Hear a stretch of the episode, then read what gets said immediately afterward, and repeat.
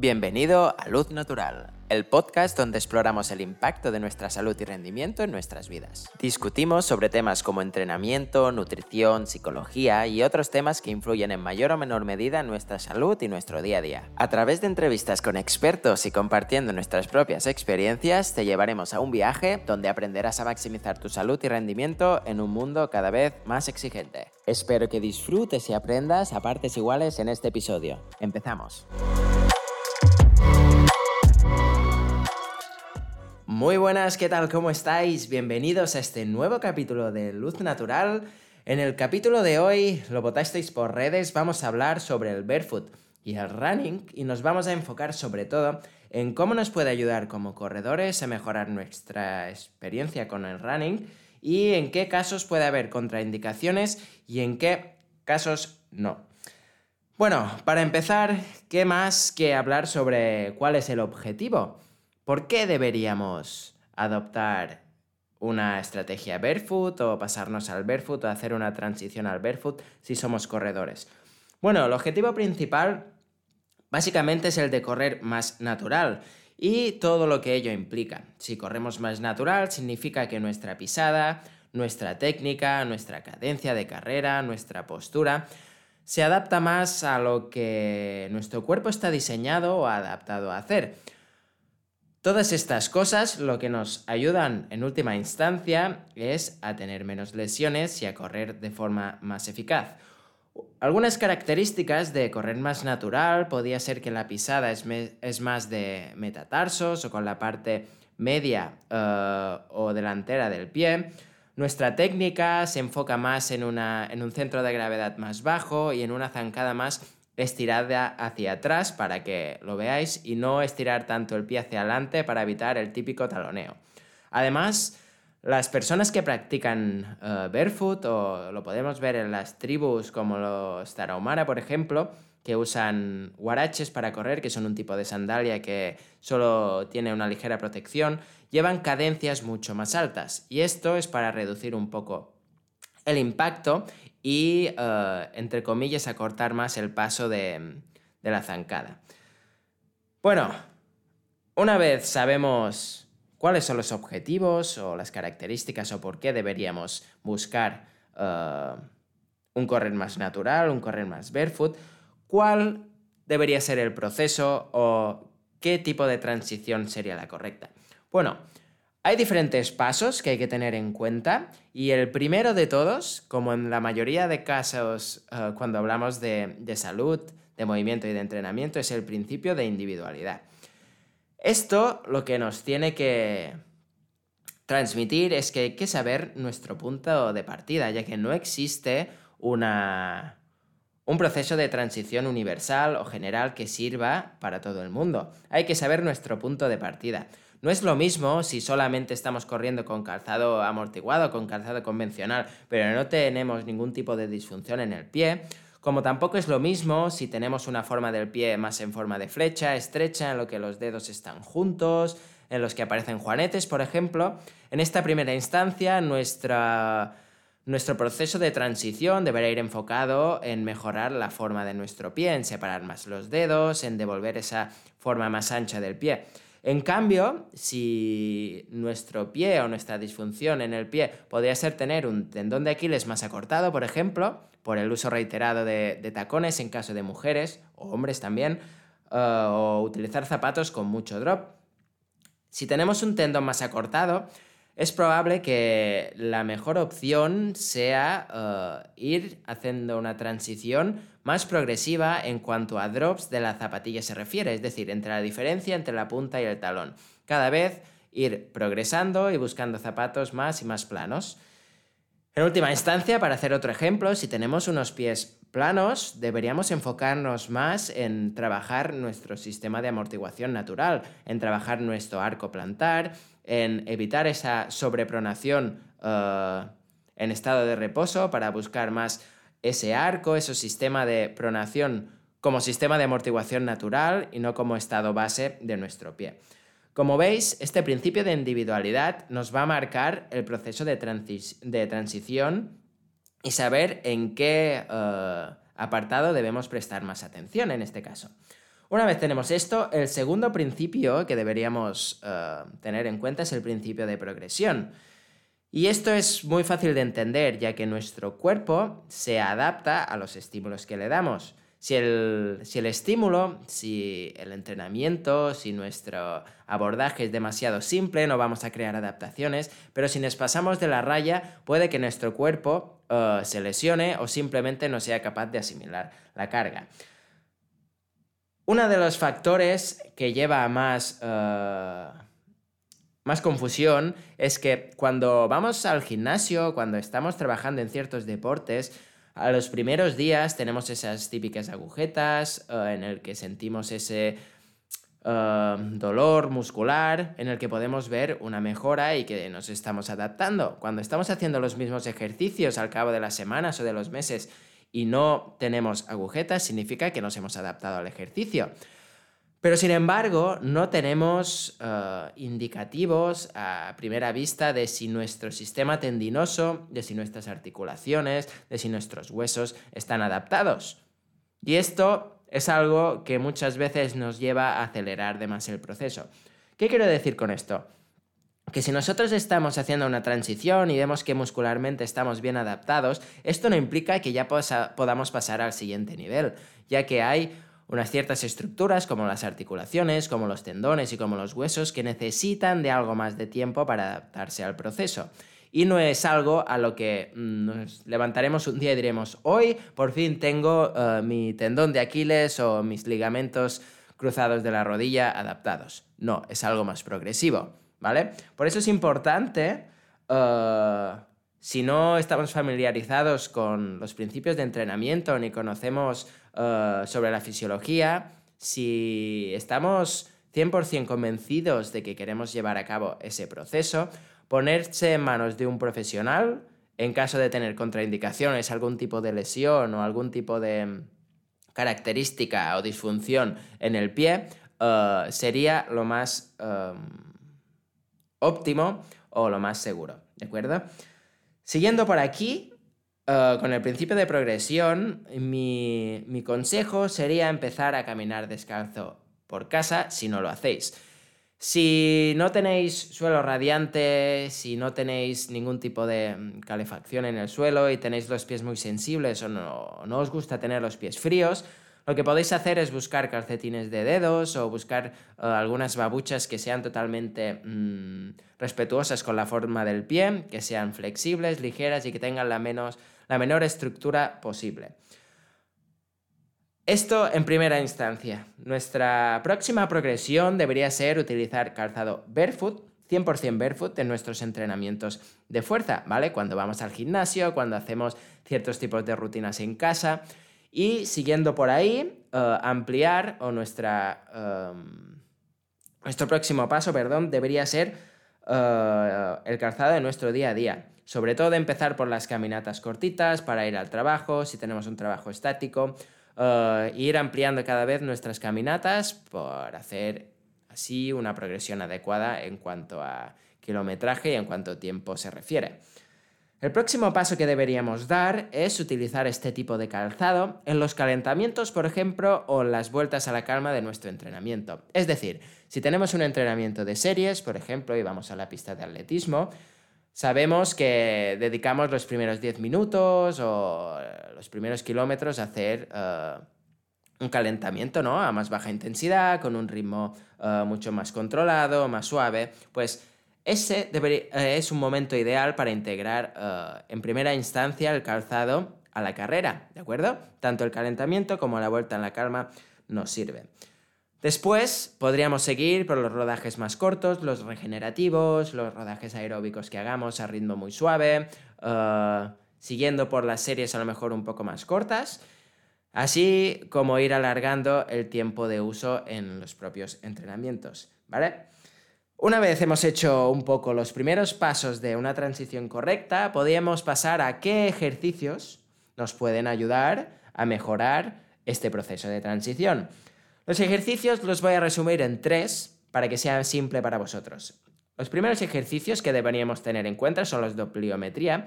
Para, que no, para los que no estéis familiarizados con estos conceptos, la pliometría no es nada más que por ejemplo, unos multisaltos, ¿vale?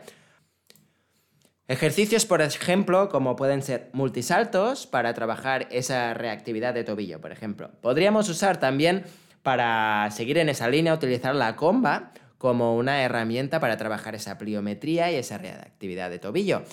Uno de los ejercicios que me gusta más, y podemos utilizar la comba, es simular eh, nuestro paso de carrera, ¿vale? Nuestro paso de carrera, para los que no lo sepáis, siempre suele ir entre 170 y 190 pasos por minuto, en los que si, como muchos de vosotros nos pondréis a contar, existen melodías, músicas o que siguen como un metrónomo de esos pasos por minuto. Vosotros si seguís el ritmo de la música, si ponéis, por ejemplo, 180 RPM, ¿vale? Uh, simplemente lo que tenéis que hacer es seguir la comba con el ritmo de la música, ¿de acuerdo? Eso puede ser un buen ejercicio. Además, si me seguís en redes, no es una disciplina que esté muy conocida aquí en, Europa, pero sí que en Estados Unidos y en ciertos países tiene, tiene mucha importancia, está cogiendo mucha fuerza y es el rock flow. El rock flow, para que no lo conozcáis, son como una especie de conjunto de ejercicios que se tienen que llevar a cabo de forma infinita, ¿vale? Para no solo trabajar eh, nuestra capacidad cardiovascular, sino que también podemos utilizar cuerdas cada vez más pesadas para trabajar así eh, la movilidad de nuestros hombros y la fuerza de nuestros brazos. Además, algunas de las características que nos van a ayudar es trabajar esa bilateralidad y esa coordinación muscular que tan importante es en el gesto de carrera y que muchas veces no le damos importancia. Por tanto, tres tipos de ejercicios. Pliometría, ¿vale? Que también podemos trabajar en la comba como segundo y el raw flow como tercero, ¿vale? ¿Cuáles, ¿Cuáles deben ser los objetivos de estos ejercicios por si queréis ir más allá? El primer objetivo o los primeros objetivos pueden ser mejorar la dorsiflexión y nuestra flexión dorsal. Esto significa que la flexión de nuestro tobillo, poder llevar la rodilla al máximo de adelante, así como comprimir al máximo nuestra fascia plantar. Además, estos ejercicios también deben fortalecer y elongar el tendón de Aquiles. Por los que no lo sepáis, el tendón de Aquiles es el tendón más grueso y con más capacidad de almacenar energía elástica de nuestro cuerpo.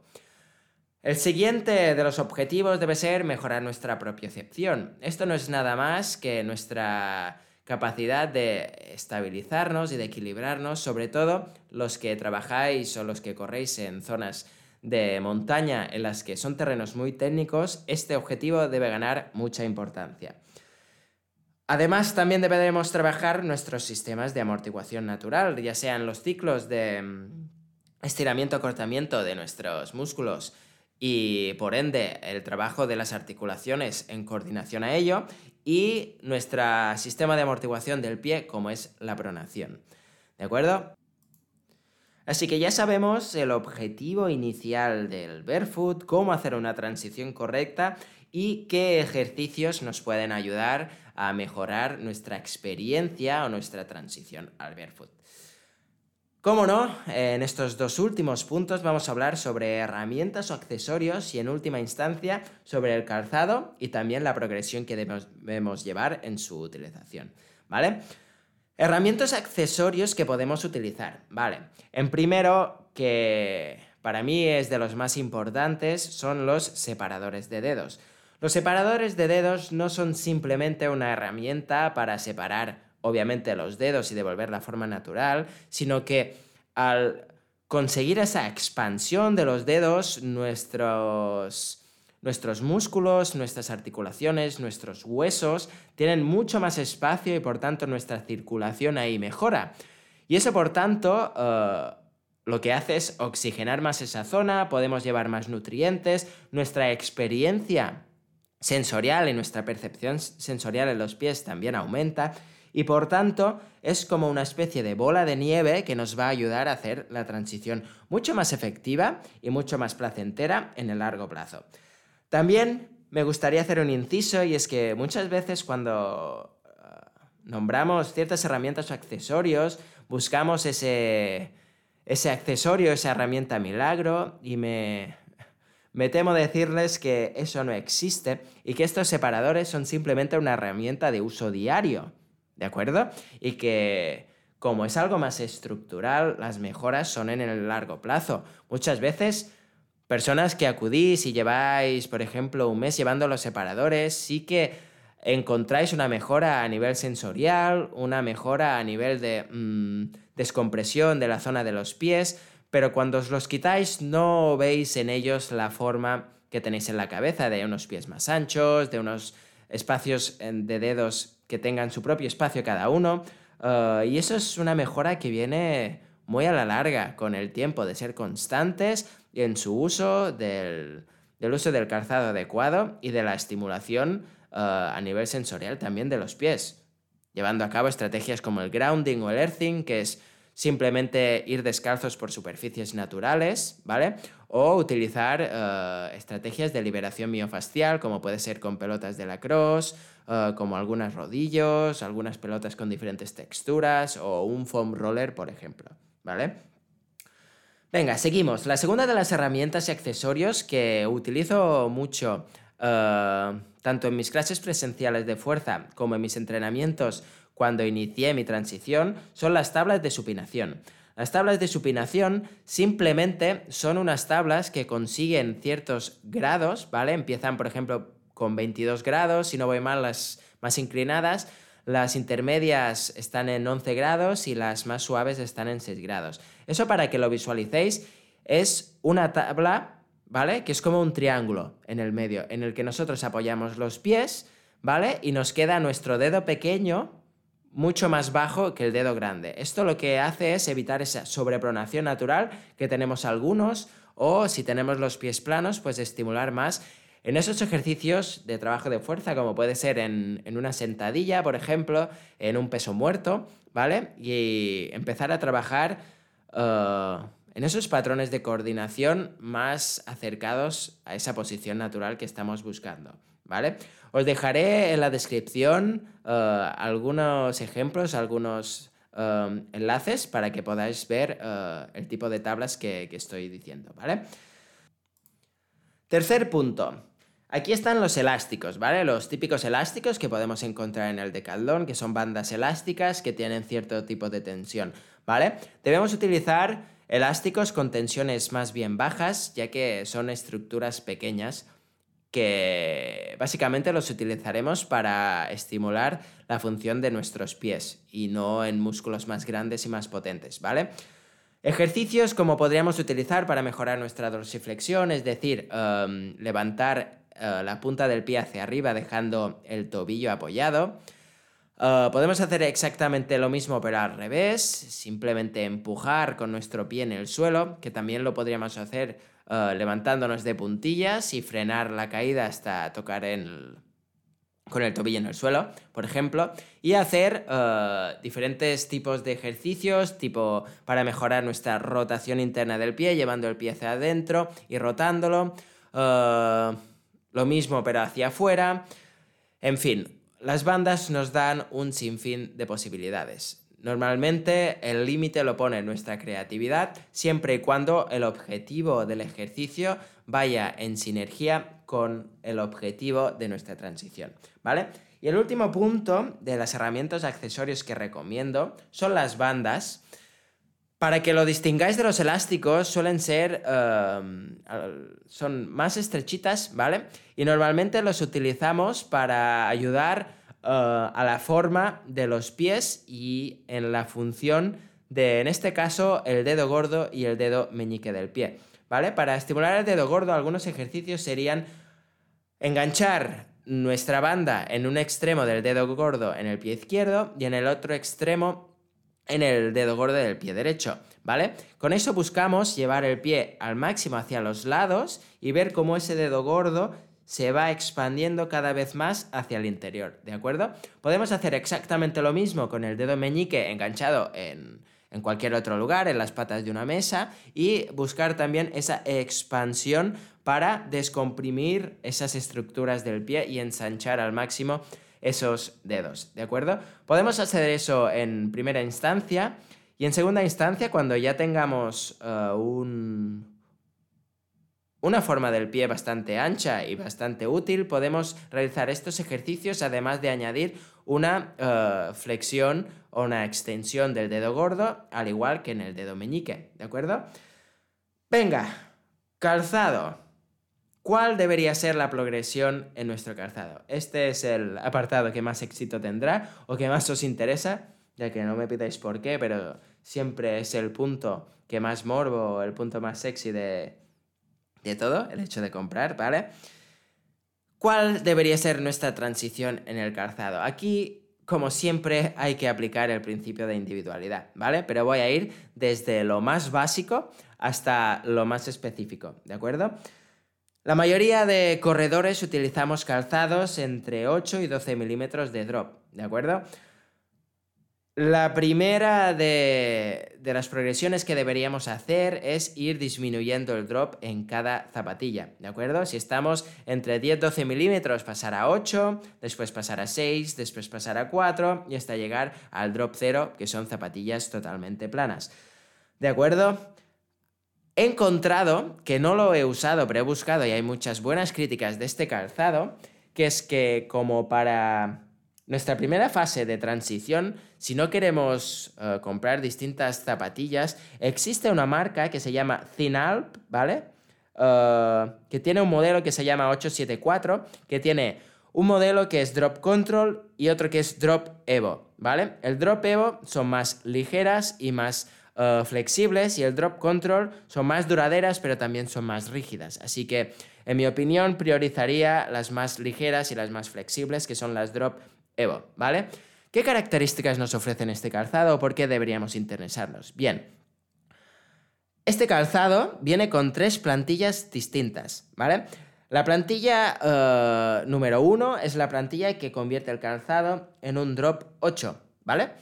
La segunda plantilla convierte la zapatilla en un drop 6 y la última convierte la zapatilla en un drop 4. Así con una única compra podríamos llevar a cabo una transición totalmente natural sin la necesidad de comprar diferentes tipos de calzado, ¿vale? Así que me parece una opción bastante interesante. Sí que tengo que decir que aunque podamos ajustar el drop, el tipo de zapatilla no tiene nada que ver con las características barefoot, simplemente debería ser un proceso de transición, ¿vale? Sobre todo para esas personas que tenemos que tenéis el tendón de Aquiles más acortado y menos funcional. Algunos de vosotros que sufrís calcificaciones en el, tendón, debéis entender que este proceso debe ser mucho más gradual y mucho más um, um, lento que cualquier otro caso, ¿de acuerdo? Así que tenéis que tener especial paciencia en este primer paso, ¿ok? Venga, una vez hemos llegado al drop 4 y pasamos al drop 0, mi consejo es que no, esto no es ningún tipo de patrocinios porque lo estamos usando nosotros y es la marca que más nos ha funcionado, es ir hacia los modelos Ultra de máxima amortiguación, ¿vale? En el caso de trail creo que son las Montblanc y en el caso de correr creo que son las Triumph, pero bueno, esto lo encontraréis en la web, ¿vale? Empezamos por las Ultra de máxima amortiguación y vamos disminuyendo la amortiguación de nuestros zapatos hasta llegar por ejemplo, nosotros tenemos en este caso las de trail son las Long Peak, que son las más anchas y con la amortiguación más equilibrada que, conocemos.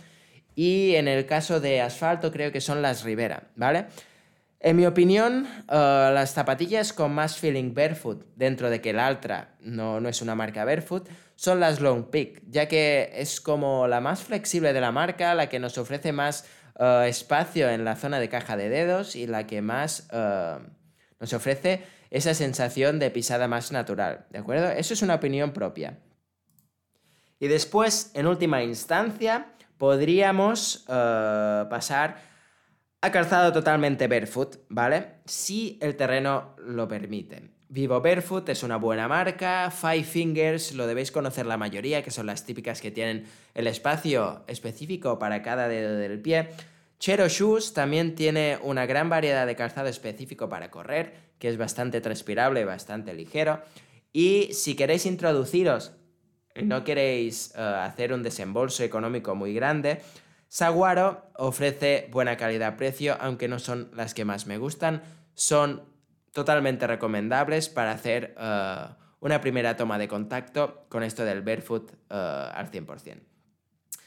Y aquí os voy a dar un bonus, ¿vale? Y es que nosotros llevamos una vida totalmente barefoot, nuestro calzado tanto de ocio como de entrenamiento como de día a día es 100% barefoot, menos nuestro calzado de correr por montaña, que utilizamos uh, unas Altra, las menos amortiguadas de la gama de montaña.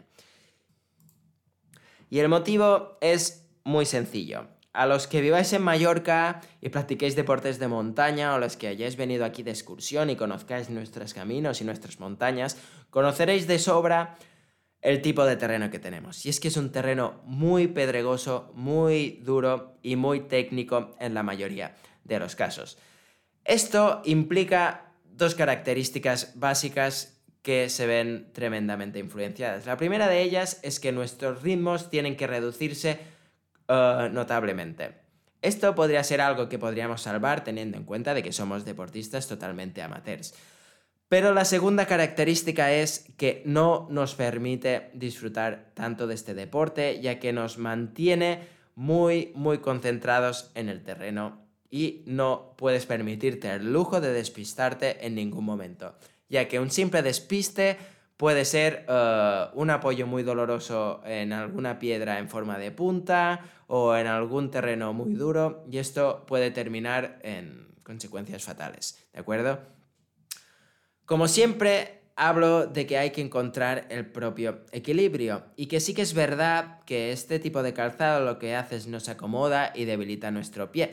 Pero hay que saber encontrar el punto de equilibrio en cuánto es una comodidad o en qué momento es una necesidad. Algunos de vosotros encontraréis vuestro equilibrio. Si vuestro terreno os lo permite en llevar siempre calzado barefoot al 100% y algunos de vosotros incluso os quedaréis con la gama de Altra un poco más amortiguada. Y no pasa nada si así es vuestro equilibrio, vuestra forma de adaptaros a vuestro deporte y la manera un poco más, vuelvo a repetir, equilibrada de hacer este tipo de prácticas, ¿de acuerdo? Entonces hay que ser críticos y hay que conocer en el tipo de terreno en el que hacemos nuestras actividades y si es en este caso en terrenos muy técnicos, seguramente hacer una transición 100% barefoot en muy pocos casos puede ser eh, totalmente beneficiosa. ¿De acuerdo? Venga, para terminar voy a hacer un breve comentario y es que debéis tener en cuenta dos cosas. La primera de ellas es que la progresión del calzado debe ir acompañada con la progresión de nuestra transición en barefoot. Es decir, si estamos cambiando el calzado y estamos pasando de drop 4 a drop 0, una de las estrategias que podíais adoptar es que mientras hacéis vuestros entrenos de carrera con el calzado de drop 4, podéis utilizar vuestro calzado de, drop 0 para hacer los calentamientos o vuestras vueltas a la calma, ¿de acuerdo? Y un nivel más de progresión, cuando tenéis un drop 0 muy amortiguado, para hacer vuestros entrenamientos de carrera, podéis utilizar un drop cero menos amortiguado para hacer esos calentamientos o esas vueltas a la calma. ¿De acuerdo? Por tanto, tenéis que sincronizar ese progreso y esa progresión tanto en el calzado como en vuestra transición completa el barefoot. Y como última instancia, me gustaría hacer una pequeña reflexión y es que aunque estoy viendo que esto del barefoot está cogiendo mucha fuerza en los últimos tiempos, quiero que hagáis un ejercicio de introspección y que os preguntéis por qué queréis hacer esta transición. Y esto es muy simple. Si esta transición no viene desde lo más profundo de vosotros, desde una necesidad o desde haber encontrado aquello que, que no le podíais dar nombre y que el barefoot os ofrece, lo único que estamos haciendo es eh, consumir más calzado, consumir más recursos en el mundo. El hecho de ahora desechar totalmente todo el calzado que tenemos para pasarnos 100% al barefoot, si vosotros no creéis que esto es algo que seguiréis manteniendo al cabo de 10 años, de 15, de 20 o para toda la vida, os acompaño a que le deis alguna vuelta de más y os preguntéis realmente si esta transición es correcta o no. Y esto es simplemente por dos cosas. La primera, como he comentado anteriormente, es por el tema de, de los recursos, ¿vale? De cuidar nuestro medio ambiente, de no entrar en ese consumismo excesivo en el que estamos. Y el segundo de ellos es porque esta transición, si queremos que sea totalmente sana, equilibrada y correcta, debe ser una transición que puede que en algunos de los casos dure años. ¿De acuerdo? Por tanto, esta transición debe nacer desde lo más profundo de nosotros y debe ser totalmente, eh, debe ir totalmente en línea con nuestros valores, con nuestros propósitos y con nuestros principios. Y bueno chicos, para terminar, ¿vale? Os dejo en la descripción, como os he dicho antes, eh, diferentes enlaces hacia las diferentes herramientas en las que he hablado aquí, ¿vale? También os voy a dejar algunos enlaces de marcas de las que he hablado, así como el modelo esto de Kimal, de Cimal, de, del drop variable, que también os he hablado en este podcast, ¿de acuerdo?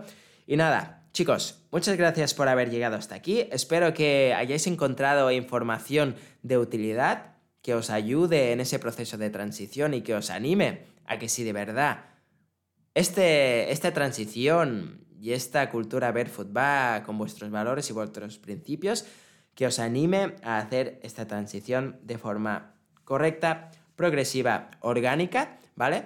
Y lo más amigable tanto con vuestro cuerpo como vuestro entorno pueda. Chicos, nada, muchas gracias por llegar hasta aquí. Recordaros, si os gusta este contenido, no olvidéis en suscribiros para estar al tanto de las últimas novedades.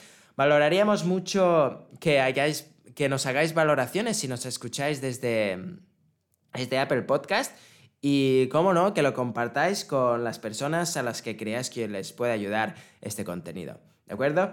Así que nada, chicos, gracias por llegar hasta aquí. Nos vemos en el próximo episodio. Gracias.